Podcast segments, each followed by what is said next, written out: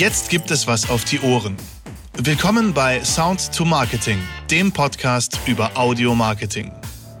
Thema heute Level Up Your Podcast. Tipps, wie die Qualität der Aufnahme auf einfache Art und Weise perfekt wird.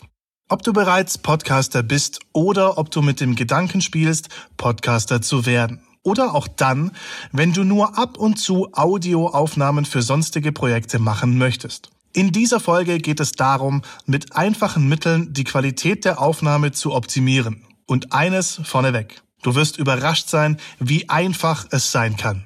Darum erkläre ich dir nachher, mit welchen einfachen Mitteln ich diesen Podcast einspreche.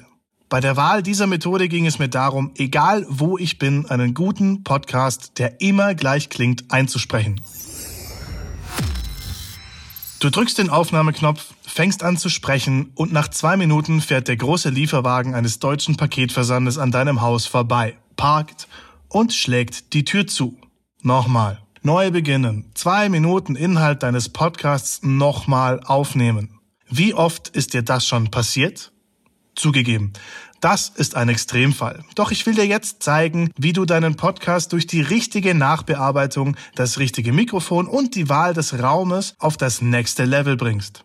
Wenn ich in die Podcast-Welt eintauche und mir einen Überblick über verschiedene Podcasts verschaffe, dann merke ich schnell, der Wille ist da, die Audioqualität oft nicht.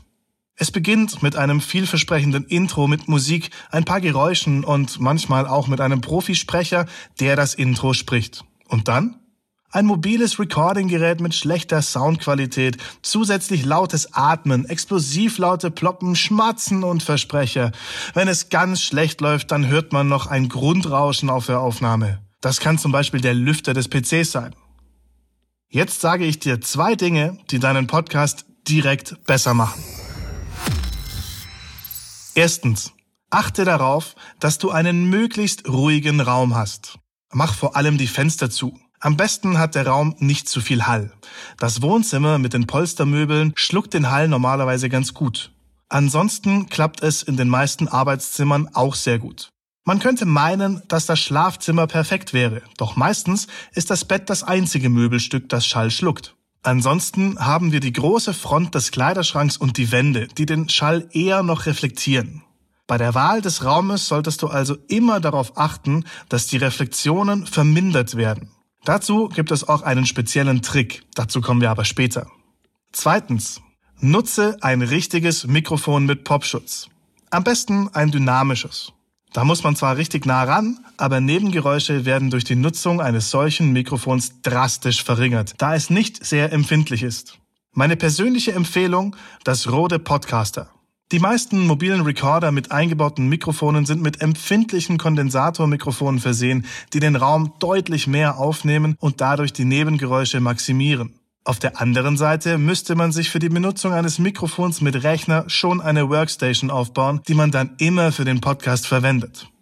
Das ist zwar qualitativ die beste Lösung, war für mich aber keine Option. Ich möchte überall podcasten.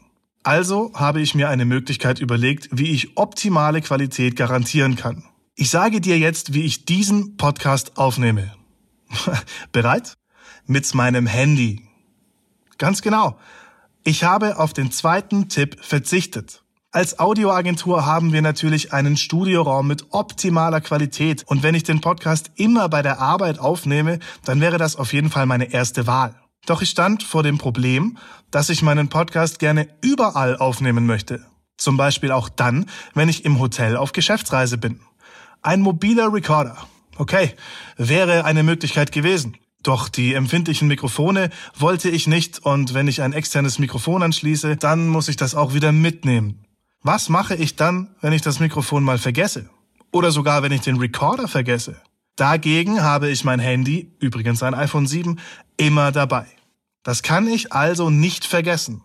Allerdings nimmt das Mikrofon des iPhones auch relativ viel auf und es ist ebenfalls empfindlich. Deswegen muss ich noch dafür sorgen, dass der Raum optimal ist. Wie kann ich garantieren, dass jedes Hotelzimmer dafür geeignet ist? Ganz einfach. Mit dem Kleiderschrank.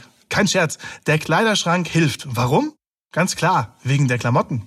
Also, Klamotten in den Schrank, Flügeltüren aufmachen. Am besten geht es mit einem Doppelfach, also links und rechts. Dann hänge ich je ein Hemd an die Schranktür. Dadurch habe ich mir eine kleine Sprachkabine gebastelt, bei der es keine glatten Oberflächen mehr gibt und die Klamotten, die im Schrank liegen und an der Schranktür hängen, schlucken alle Reflexionen. Jetzt platziere ich das Handy im Schrank. Und zwar so, dass ich nicht direkt darauf spreche, denn sonst kommen die Explosivlaute stark heraus. Am besten funktioniert es in einem kleinen T-Shirt-Fach, in dem Shirts liegen. Dann kann man das Handy auf einer Seite des Faches an die Shirts lehnen und einfach in das Fach knapp am Handy vorbei einsprechen. Jetzt noch darauf achten, dass die Klimaanlage aus ist und die Fenster zu sind und die Aufnahme kann starten. Damit der Hörer am Ende ein optimales Ergebnis bekommt, solltest du jetzt noch schauen, dass alle Versprecher, Schmatzer und langen Pausen rausgeschnitten werden. Dafür brauchst du allerdings ein Audioprogramm. Wenn dir das zu viel ist, dann gibt es hierfür Anbieter. Die übernehmen deine Nachbearbeitung. Mögliche Programme sind beim Mac GarageBand, das sogar kostenlos ist, oder beim PC Cubase oder ähnliches. Und hier kommt noch ein weiterer Vorteil dieser Programme zum Vorschein. Du kannst ohne großen Stress Hintergrundmusik einblenden, deinem Podcast ein Intro und ein Outro verpassen und die ganze Sendung optimal nachbearbeiten. Damit meine ich auch deine Stimme. Es gibt sehr viele Tools zur optimalen Nachbearbeitung, doch das wäre jetzt zu technisch und würde zu lange dauern. Darum gehe ich darauf nicht ein. Doch auch die Nachbearbeitung ist sehr wichtig, denn dadurch setzt du dich von der Konkurrenz ab.